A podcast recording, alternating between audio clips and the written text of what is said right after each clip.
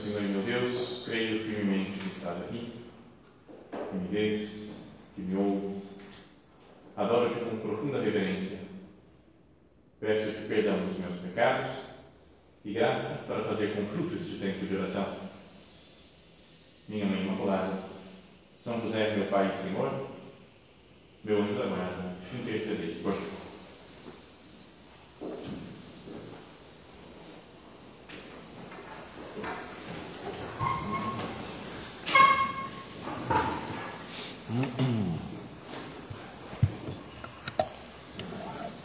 Estamos começando o recolhimento do mês de junho. E esse recolhimento, em geral, tem, está ligado a alguma coisa, algum ensinamento da vida de São José Maria, porque foi no mês de junho, no dia 26 de junho, que ele faleceu.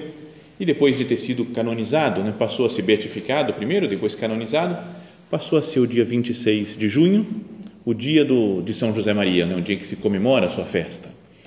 Mesmo até por isso, vamos ter aqui, talvez vocês saibam, né, tem na catedral, na véspera desse dia, dia 25, à noite, às sete e meia, tem uma missa em honra de São José Maria. E o que ele sempre ensinou foi, falou a todas as pessoas sobre o chamado universal à santidade. Que cada um de nós, pelo fato de sermos batizados, devemos procurar a santidade, né? ser santos. Agora, quando a gente pensa na santidade, em geral a gente acha que, eu pelo menos penso assim, e outras pessoas acho que pensam da mesma maneira, é falar, é praticamente impossível. Mas você fala, como é que eu vou fazer para ser santo? Daí a gente começa a ler histórias dos santos, biografias né, de pessoas santas. E aí fala, fala de um, sei lá, São, uh, São Francisco de Assis, entregou tudo, viveu super na pobreza mesmo, fez um monte de milagres, converteu um monte de gente.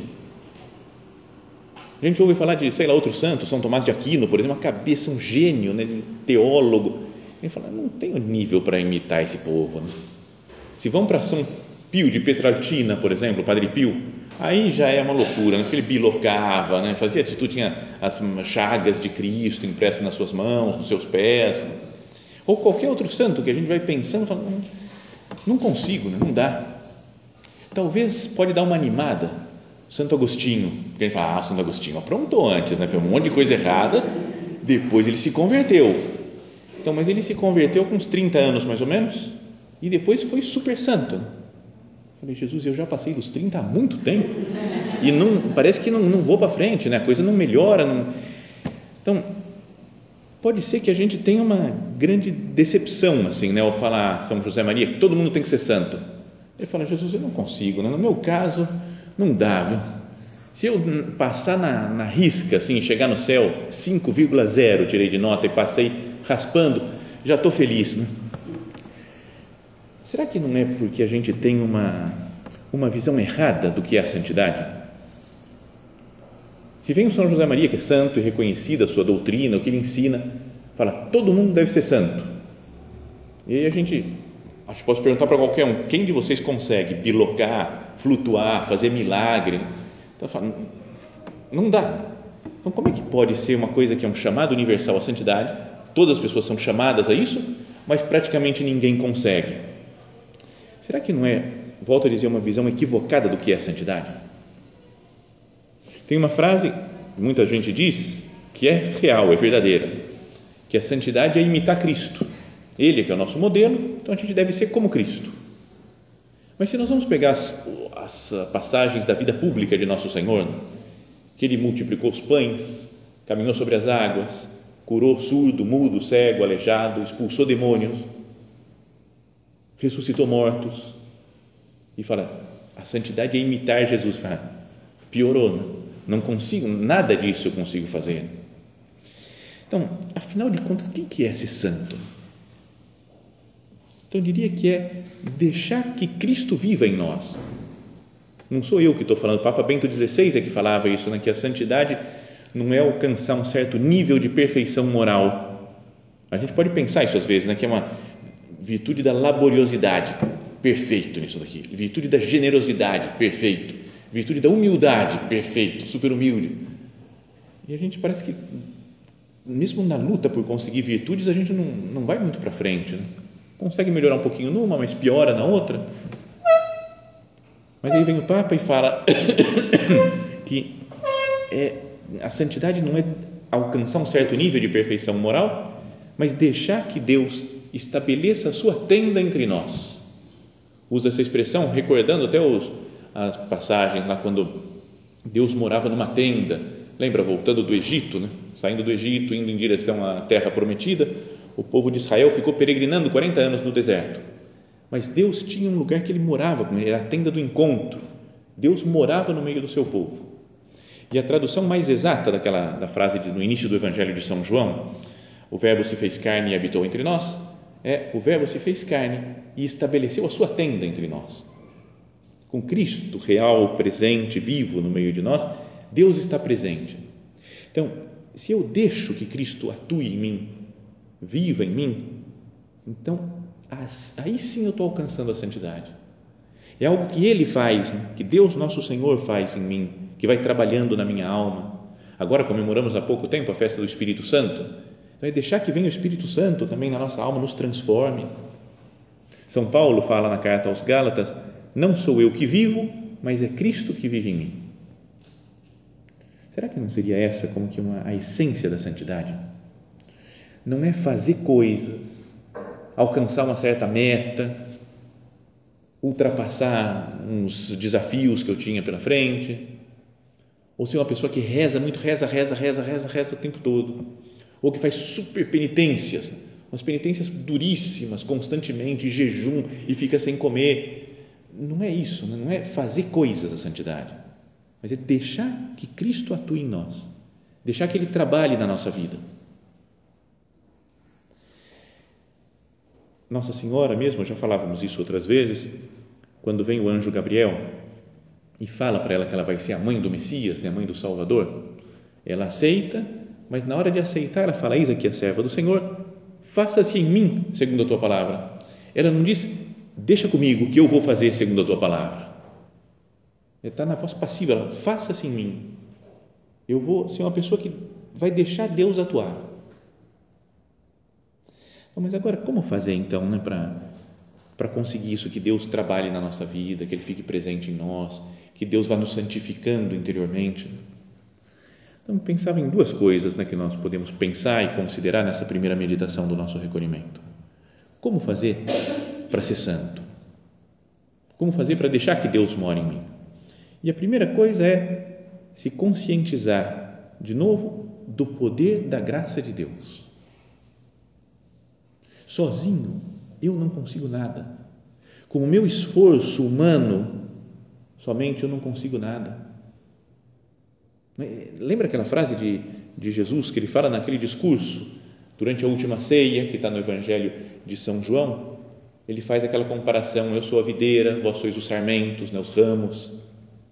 Ele falou: e o ramo não pode dar fruto se está desunido da videira. E aí ele fala: sem mim nada podeis fazer. Que nós pensamos ao Senhor agora, Jesus, que eu me convença dessa verdade. Quantas vezes eu acho que alguma coisa eu consigo e vai dar certo, que eu vou conseguir uma certa santidade trabalhando por mim mesmo. Jesus fala claramente: sem mim nada podeis fazer. Então é preciso receber a graça de Deus que nos vem sobretudo nos sacramentos, quando nós nos confessamos, quando nós comungamos, é quando nós meditamos na palavra de Deus, é que deixamos nos tocar pela graça naquele momento em que lemos a, o Evangelho, por exemplo, em que rezamos, quando estamos a sós diante de Jesus aqui no sacrário, sabe assim, estar com Cristo vai fazendo com que Ele tome conta da nossa alma. Não é? Quando a gente convive com alguém muito tempo e a gente gosta daquela pessoa, a gente acaba tendo o mesmo jeito, às vezes, de falar do outro, as mesmas brincadeiras, o modo de se expressar, mas a gente vai pegando meio como por osmose, acho, né? Aquela, o modo de ser da outra pessoa. Já contei isso muitas outras vezes, mas quando eu estava na faculdade, antes nem pensava em ser padre, estava estudando física, é, tinha uma nossa turma tinha uma, uma mania de falar meu Deus, mas tremido. Quando alguém se assustava com alguma coisa, meu Deus, era assim o negócio. Quando você tirou na prova de mecânica quântica, dois e meio, meu Deus, era, era sempre assim, era tudo, qualquer coisa que contava, era, meu Deus, e pegou, ficou todo mundo falando assim. Aí um dia encontrei com a namorada de um dos amigos que estudava lá e falei alguma coisa para ela que ela se assustou e ela mesmo falou: Meu Deus! Falei, de onde você aprendeu isso? Porque ele convivia com o namorado, então ele foi espalhando. Né? Então, voltando para a coisa da graça de Deus, se a gente convive com Cristo, se eu estou diante dele aqui no sacrário, se eu medito na palavra dele, se eu recebo os sacramentos, eu vou pegando o jeito de ser de Deus. Cristo vai me transformando, vai me mudando, vai fazendo eu, eu me encontrar mais com Ele, pegar o jeito de ser dele, e isso vai me fazendo ser outro Cristo, vai me santificando. Então, essa é a primeira coisa. Senhor, que eu me convença de verdade né, de que a santidade não se, se alcança só com os esforços pessoais. Alguma coisa de luta tem que ter, mas o fundamental, o básico, é deixar Deus agir receber os sacramentos para que ele vá nos transformando. E depois o segundo ponto, que nós falávamos antes, né, que é preciso imitar Cristo para ser santo. E a gente, em geral, lembra de todos os milagres que Jesus fez, das parábolas que ele contou, né, as coisas chamativas, sua morte, a sua ressurreição. Mas podíamos pensar que teve um grande período antes da sua vida, 30 anos mais ou menos, em que ele ficou oculto, sem chamar a atenção de ninguém, sem fazer nada exteriormente chamativo.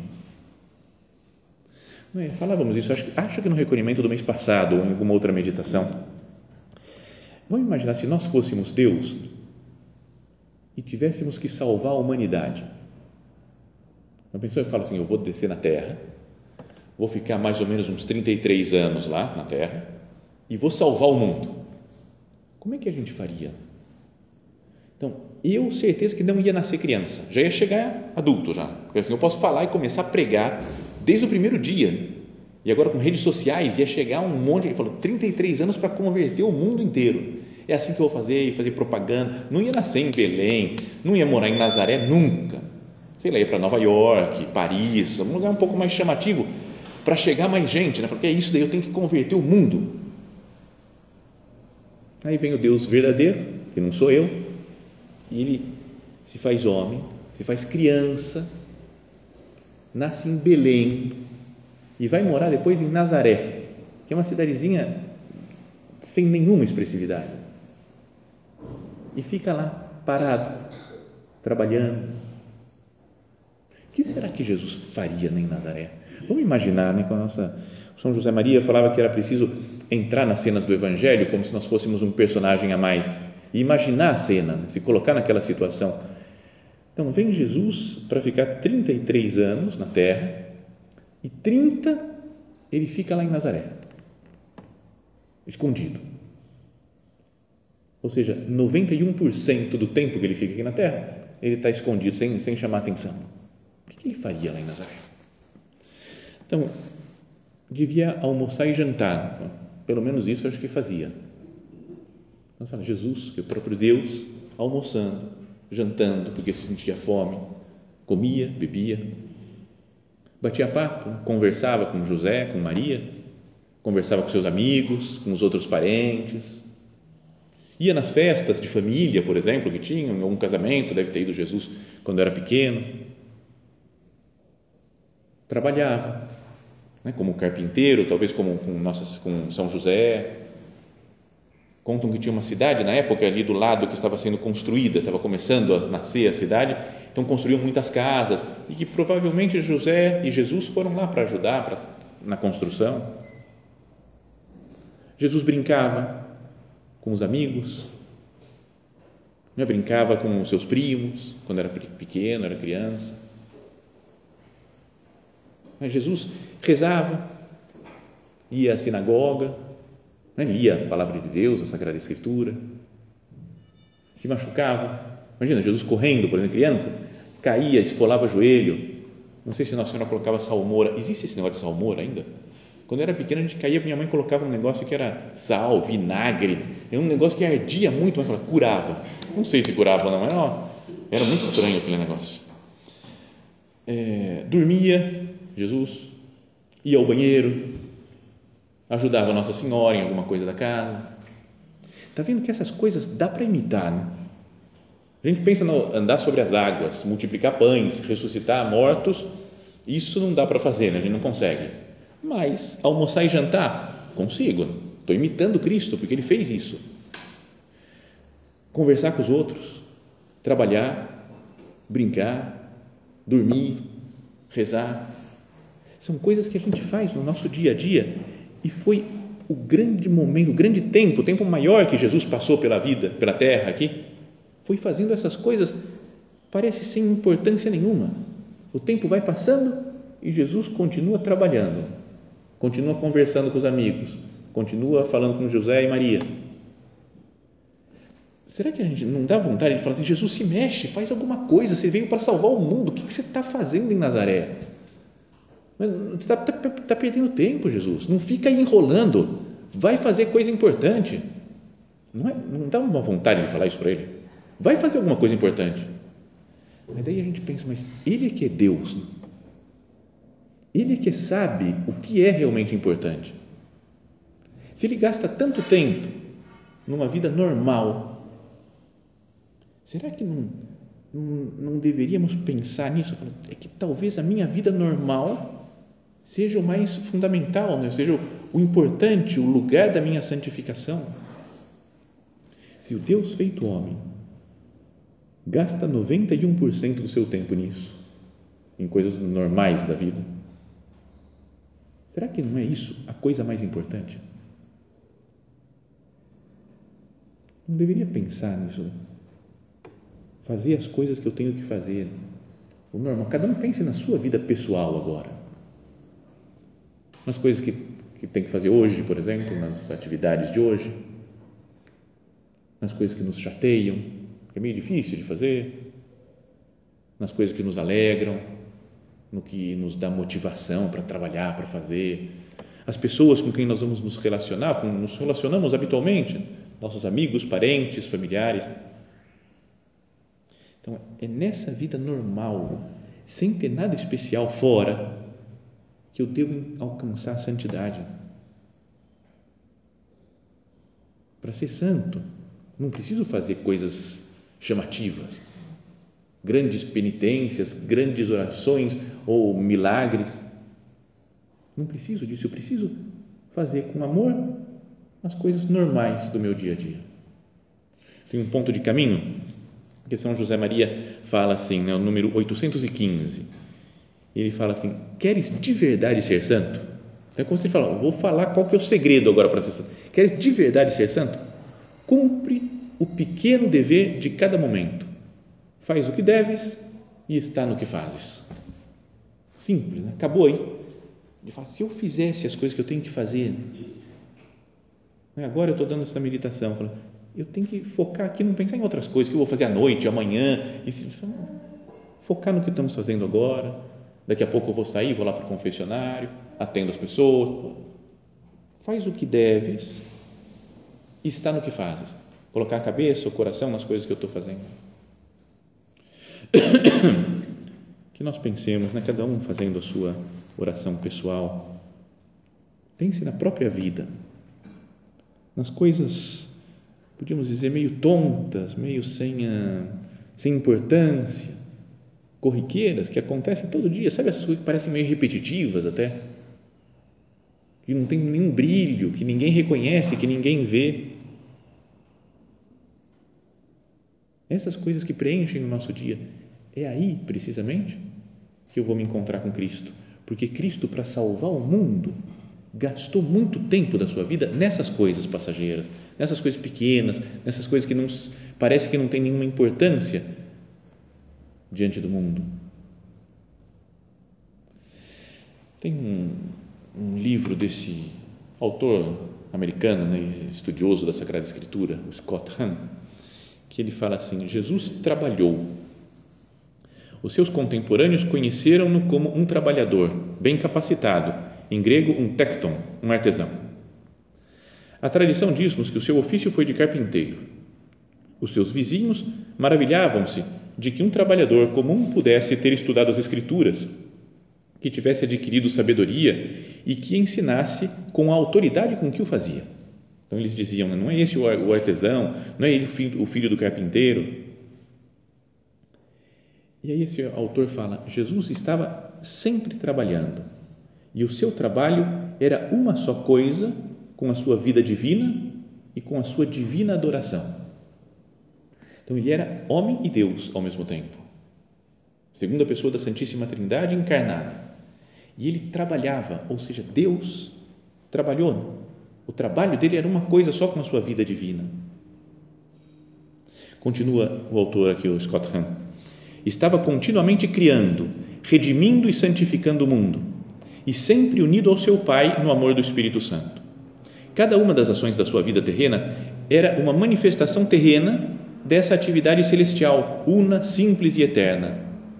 Portanto, todas as coisas que fez foram redentoras, não apenas o seu sofrimento e morte na cruz.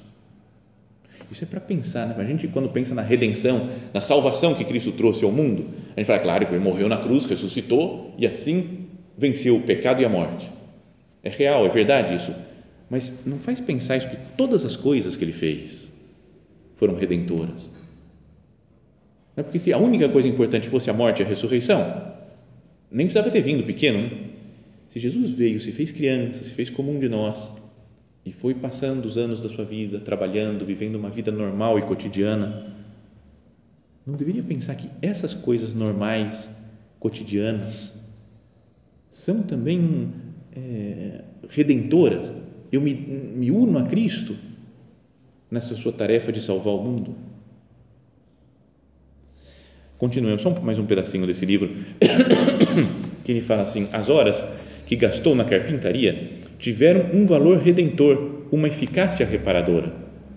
Ofereceu o seu trabalho a Deus e todos esses seus atos trabalharam para salvar o mundo.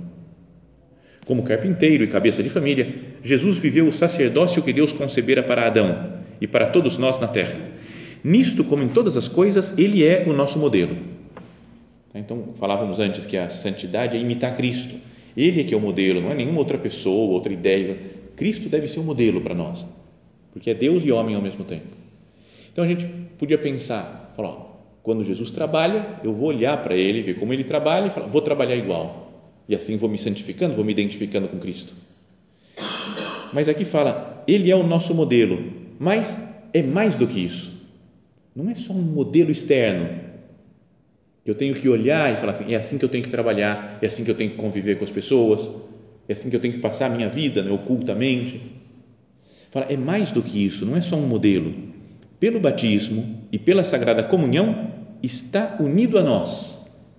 Por isso, não o imitamos apenas, mas participamos da sua vida.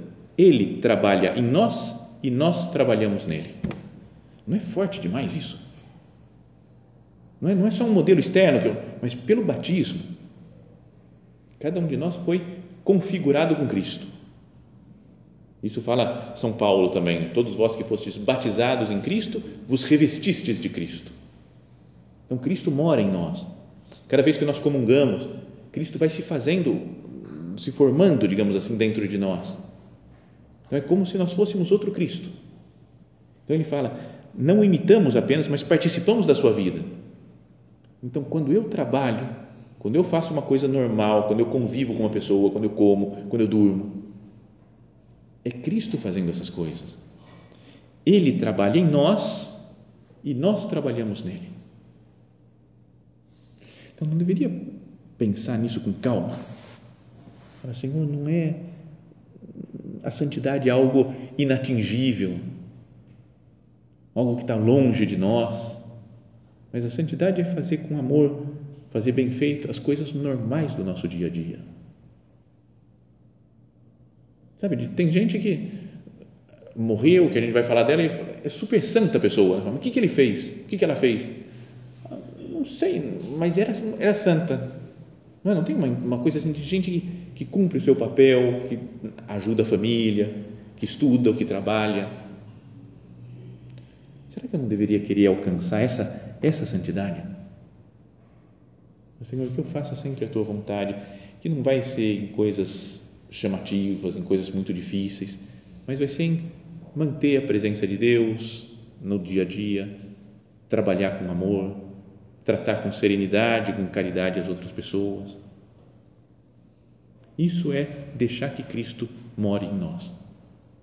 Aquela frase que citávamos no começo, né, que não é a santidade alcançar um certo nível de perfeição moral, mas é deixar que Cristo viva em nós, que Ele trabalhe conosco, que viva em cada uma das situações mais comuns, mais normais da nossa existência.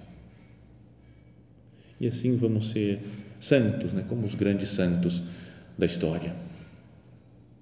Mesmo que eles tenham feito coisas, alguns fizeram coisas muito chamativas, mas o grau de santidade, de intimidade com Deus vai ser semelhante.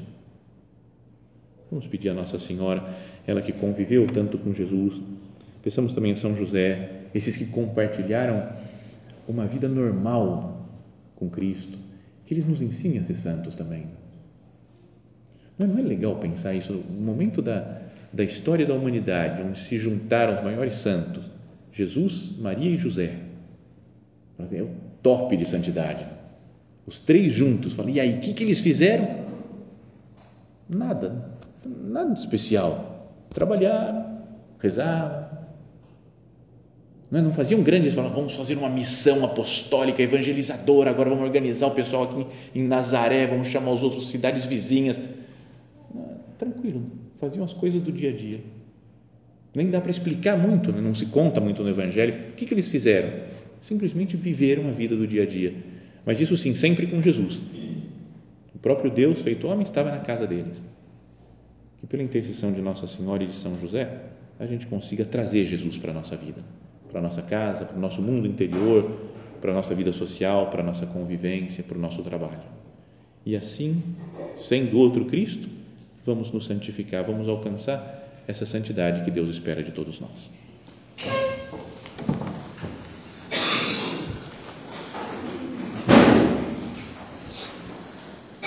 Dou-te graças, meu Deus, pelos bons propósitos, afetos e inspirações que me comunicaste nesta meditação. Peço-te ajuda para os pôr em prática. Minha Mãe Imaculada, São José, meu Pai e Senhor, meu anjo da guarda, intercedei por mim.